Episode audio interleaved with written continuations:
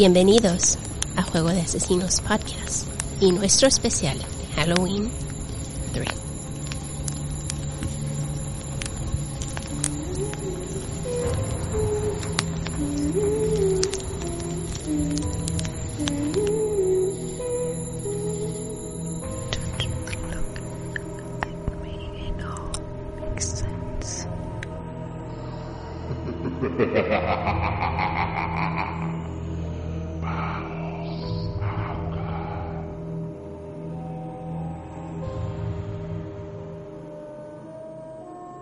Para comprender cómo es una ufología, debemos remitirnos a la lengua inglesa. En dicho idioma se emplea la sigla UFO para nombrar a un Unidentified Flying Object, es decir, a un objeto volador no identificado, o ovni en castellano. De UFO deriva el concepto de ufology, que llegó a nuestra lengua como La ufología sostiene que los ovnis proceden en muchos casos de otros planetas. Por lo tanto, los ufólogos afirman que existe vida extraterrestre. Corría el año de 1994 en la cercanía de un cerro, cuando se avistó la visita de un objeto jamás antes visto. Dejemos que caballeros del albedrío nos cuenten un poco más. ¿Están listos? Vamos a jugar. Hola a todos, mi nombre es Abel del podcast Caballeros del Albedrío y esta noche terrorífica no hay que dejar de lado a los fenómenos aéreos mexicanos. Así que el día de hoy les hablaré sobre los famosos ovnis de Jocotitlán.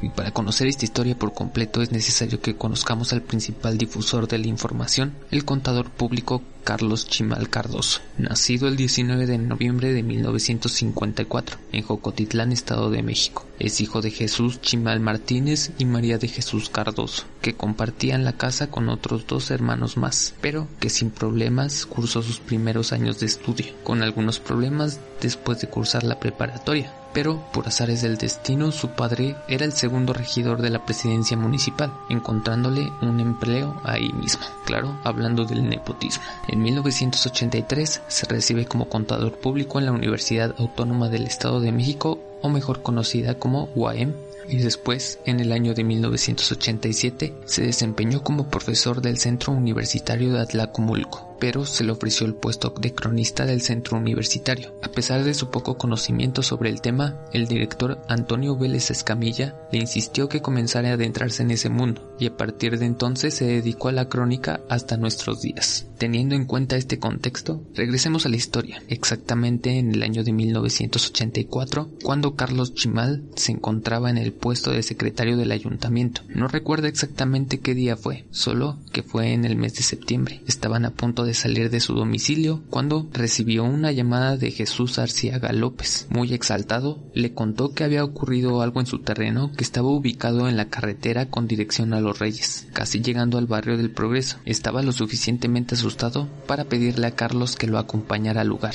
De buena manera accedió a la petición y dejó sus asuntos pendientes en la presidencia y se dirigió a su casa que estaba ubicada cerca de la colonia Los Manantiales de las Fuentes. Cuando por fin se encontraron, Carlos los describió como una persona muy nerviosa. Algo no andaba bien, pero sin perder más tiempo se dirigieron hacia el lugar señalado, donde una patrulla del municipio los alcanzó con el comandante y dos policías de refuerzo. En cuanto llegaron a las milpas, todo parecía estar en orden cañas y elotes colgaban de fuertes y verdes milpas. No parecía que se tratara de un accidente. Tan pronto descendieron de los vehículos, vieron a varios vecinos de los alrededores que se acercaron a los policías para indicarles que el problema se encontraba al interior de la milpa. En cuanto estuvieron en el centro, se percataron que estaban al interior de un círculo con las milpas del maíz totalmente acostadas, mas no rotas, lo que en la ufología se conoce como los famosos crop circles. Lo interesante de este fenómeno es que los presentes notaron perfectamente que el interior había un patrón de canales, o sea, había pequeñas hendiduras dentro del círculo como si estuvieran hechas milimétricamente. De inmediato comenzaron las propuestas. No me sería raro pensar que para las autoridades solo se trataba de vandalismo. Sin embargo, una vecina que vivía cerca de la zona contó que en la madrugada se había escuchado el sonido similar al de un avión. En cuanto se asomó por la ventana, describió una luz muy fuerte que descendió en el mismo punto donde se realizó la señal.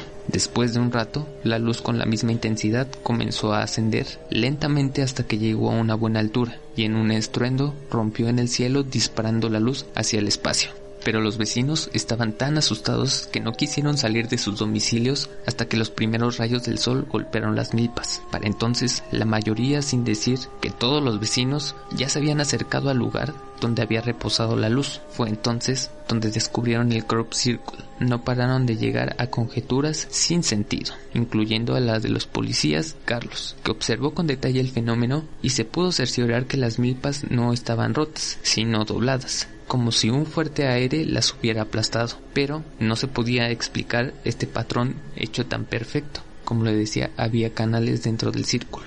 Otros apoyaron las teorías de las bromas. Creyeron que fácilmente pudieron haberlo hecho con una yuta o con un tractor, pero tampoco encajaba del todo esa teoría, ya que no había manera de que una yuta o un tractor llegaran al centro de la milpa como por arte de magia, y así continuaron teorizando por más de dos horas, tomando medidas del círculo y explorando la zona en busca de pistas. Por ejemplo, alguna especie de quemaduras o líquidos como aceite de algún tractor, pero la zona estaba limpia. Sin nada por hacer, decidieron dejárselo a los expertos, ya que ellos no podían otorgar alguna respuesta certera. Todo esto mientras los pobladores se mantenían al pendiente de algún suceso extraño que pudiera pasar en las siguientes horas. En cuanto llegaron a la presidencia, empezaron a comentar con varios funcionarios que en el municipio de Metepec y otras partes del Estado de México se habían estado presentando informes de ovnis, que incluso habían sido grabados. De inmediato, Carlos se comunicó con la Dirección de Gobierno de Toluca para dar informe del suceso. Aprovechando la situación, le solicitó el apoyo de algún experto es por esto que hace acto de presencia el mismísimo Jaime Maussan, que estaba en dirección al municipio de Metepec, y aprovechando la situación, se daría una vuelta por Jocotitlán. Durante el transcurso del día, y debido al chisme, la noticia ya era del conocimiento de todos los pobladores. Varios de ellos se presentaron en la presidencia municipal para asegurar que aquel fenómeno se trataba de visitas de seres extraterrestres, debido a que existían muchas historias en la localidad. Todos aseguraban que durante las noches habían observado un objeto similar a una nave que se posaba en el cerro del Jocotepec. Después de un rato comenzaba a juguetear entre ascenso y descenso en una vertical, siempre por encima del cerro. Varios funcionarios creyeron que podía explicarse fácilmente con el paso de un avión, ya que en el cerro de Jocotepec es el punto de referencia para los aviones que tienen una ruta de acceso a la Ciudad de México, y a partir de ahí comienza el descenso. Los vecinos defendieron que la nave no desciende ni se mueve, simplemente se queda estática en el aire, buscando el momento apropiado para comenzar el descenso y después de algunas horas, por lo general llegan a asegurar que no llegan a ser más de dos, la nave desaparece en la infinidad del espacio. Otro poblador contó que un conocido había tenido la oportunidad de estar en el cerro en el momento preciso de que una luz descendió. Cuando llegó al punto se topó con unos extraños seres que salieron del objeto para tomar algunos árboles del monte y subirlos a la nave. Y así, poco a poco las historias comenzaron a inundar la presidencia. Todos tenían el rumor o la anécdota de algún primo o vecino, pero nadie daba un nombre completo o alguna ubicación del testigo. Las horas seguían transcurriendo y la tan esperada visita de Jaime Maussan empezó a demorar hasta las 8 de la noche. Cuando las esperanzas ya estaban por perdidas, varios avisos en las radios de las patrullas anunciaron la presencia de tres camionetas suburban, de las cuales descendieron un total de 12 personas, entre ellas el cabeza de algodón Jaime Maussan, que saludó muy simple y pidió que le mostraran la zona. Debido a la importancia, los vecinos se hicieron presente en la milpa para poder dar su versión de los hechos. Por esta razón, el equipo comenzó a decir que en la zona había radiación que podía ser muy peligrosa para los seres humanos, encargando a los policías que dispersaran de la zona a los vecinos para que los expertos trabajaran, situación que se tornó casi imposible, ya que el terreno se trataba de una milpa de más de 5 hectáreas. Mientras desalojaban a unos vecinos, otros se colaban de otras direcciones, así que Maussan solo se encargó de ordenar a sus acompañantes que recogieron muestras de las hojas,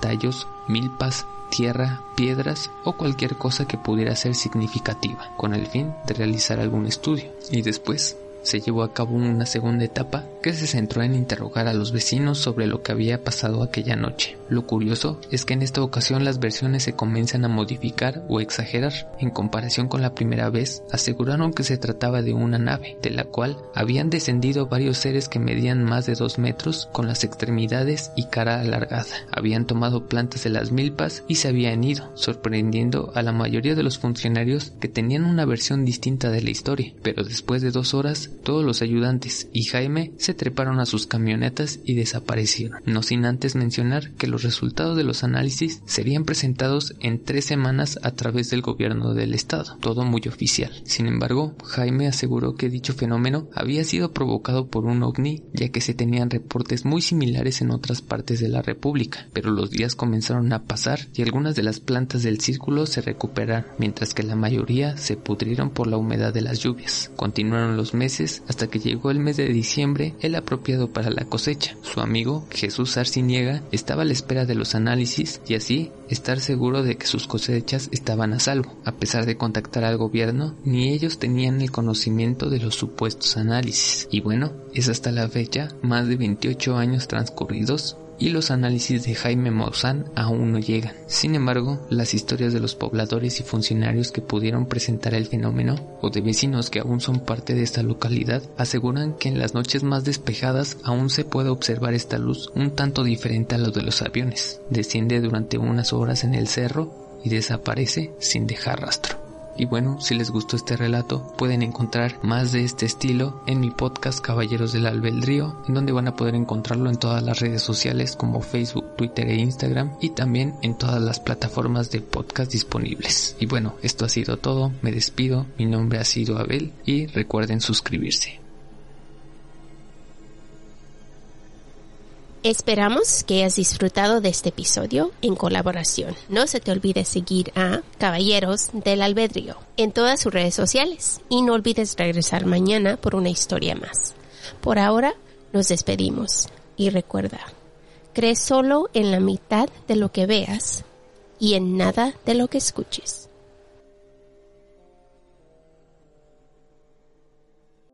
No olvides suscribirte, dejarnos un review, tu like y comentario que son de mucha ayuda. Para ver fotos referentes a los casos que cubrimos y los links a nuestra tienda de mercancía, date una vuelta por nuestras redes sociales, Facebook e Instagram, donde aparecemos como Juego de Asesinos-podcast. Gracias por escuchar.